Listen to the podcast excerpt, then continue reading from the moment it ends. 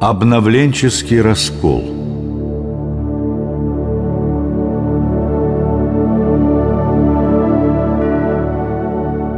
В мае 1922 года в Русской Православной Церкви вспыхнул раскол, который был спровоцирован большевистским правительством. Этот раскол был необходим новой власти для решения задач антицерковной политики и атеистической пропаганды. В результате русская церковь была разделена на патриаршую во главе со святителем Тихоном и обновленческую. В течение пяти лет, вплоть до 1927 года, Обновленчество было единственной официально признаваемой советским руководством церковной организацией.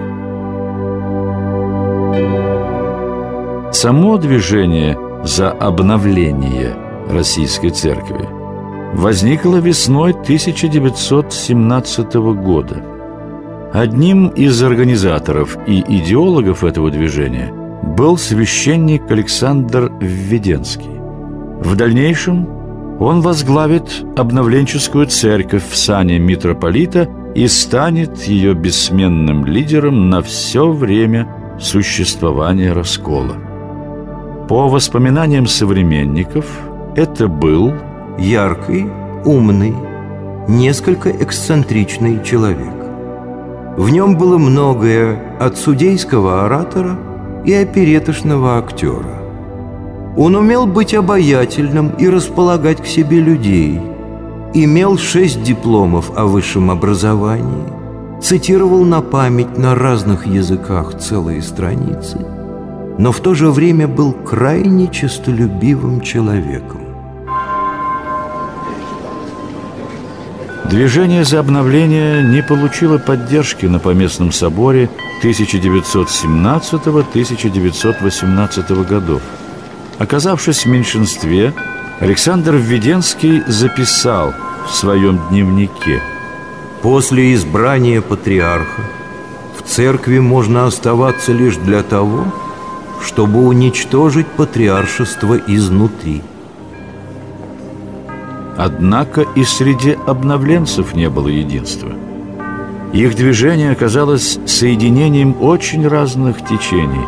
Все они были объединены лишь борьбой с Тихоновской церковью. С приходом к власти большевиков и началом гражданской войны обновленцы активизировались. Появилось множество мелких церковно-реформаторских групп. У каждой из них была своя программа церковных преобразований, рассчитанная на радикальное обновление Русской Православной Церкви. Все они – выступали за тесное сотрудничество с советским государством в борьбе с патриархом Тихоном. В остальном же их голоса варьировались от требований изменения богослужебного чина до призывов к слиянию всех религий. Философ Николай Бердяев, вызванный в 1922 году на Лубянку, вспоминал я был поражен, что коридоры приемная ГПУ были полны духовенством. Это все были обновленцы. К ним я относился отрицательно, даже брезгливо, так как они начали свое дело с доносов на патриарха и патриаршую церковь. Так не делается реформация.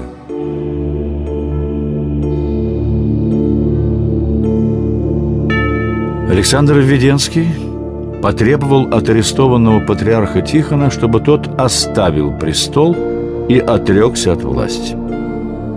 Но святитель отказался.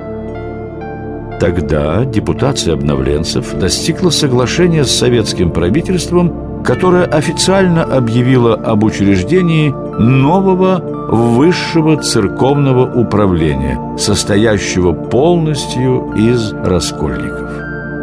Большевики, чтобы помочь новому церковному правительству овладеть властью, поместили патриархов в строгую изоляцию. И уже к концу 1922 года обновленцы смогли занять две трети из 30 тысяч действовавших в то время храмов. Причем захват обновленцами церковной власти на местах сопровождался массовыми арестами и ссылками духовенства. Один из архиереев с горечью писал святителю Тихону. С целью захвата власти обновленцы с помощью местных органов власти удалили с кафедр без суда и указания причин многих епископов и заменили их единомышленными себе. Сам же патриарх Тихон жаловался в письме сербскому патриарху. Во время невольного удаления нашего от церковных дел восстали некоторые мятежные пресвитеры и недостойные епископы. Обновленцам удалось, не без помощи светских властей, убедить Константинопольского патриарха в законности их власти. Вселенский патриарх написал патриарху Тихону воззвание, в котором просил его удалиться от управления церковью и упразднить патриаршество, как родившееся в ненормальных обстоятельствах и бывшее значительным препятствием к восстановлению мира и единения. Не без колебаний и давления со стороны Константинополя – временно признали обновленчество и другие восточные патриархи. Однако большинство верующих в России не приняло церковного реформаторства, усмотрев в нем порчу православия, отказ от веры отцов и дедов.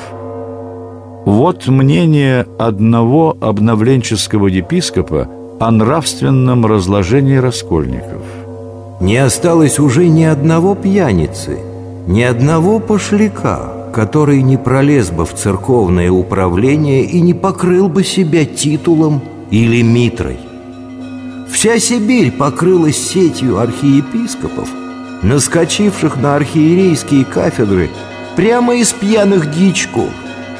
Население же за ничтожным меньшинством стояло и стоит за целостность православной патриаршей церкви. С кончиной патриарха у обновленцев возросли надежды на победу. Однако первое же послание местоблюстителя патриаршего престола требовало категорического отказа от мира с раскольниками на их условиях. Стало ясно, что обновленчество обречено. Положение раскольников было незавидным. Пустые храмы, нищие священники, окруженные ненавистью народа. Современный историк, оценивая обновленческое движение, пишет Обновленчество в целом оказалось ошибочным. Исходя из стремления к реформам, преобразователи пытались революционизировать церковь, перешагнув при этом через основные для православия вероучительные и богослужебные принципы, утратив контакт с верующими.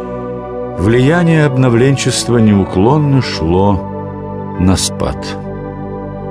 Окончательным ударом по движению стала решительная поддержка властями СССР Патриаршей Церкви в сентябре 1900 43 года. К концу войны от всего обновленчества оставался только один приход. А со смертью обновленческого митрополита Александра Введенского в 1946 году это движение прекратило свое существование.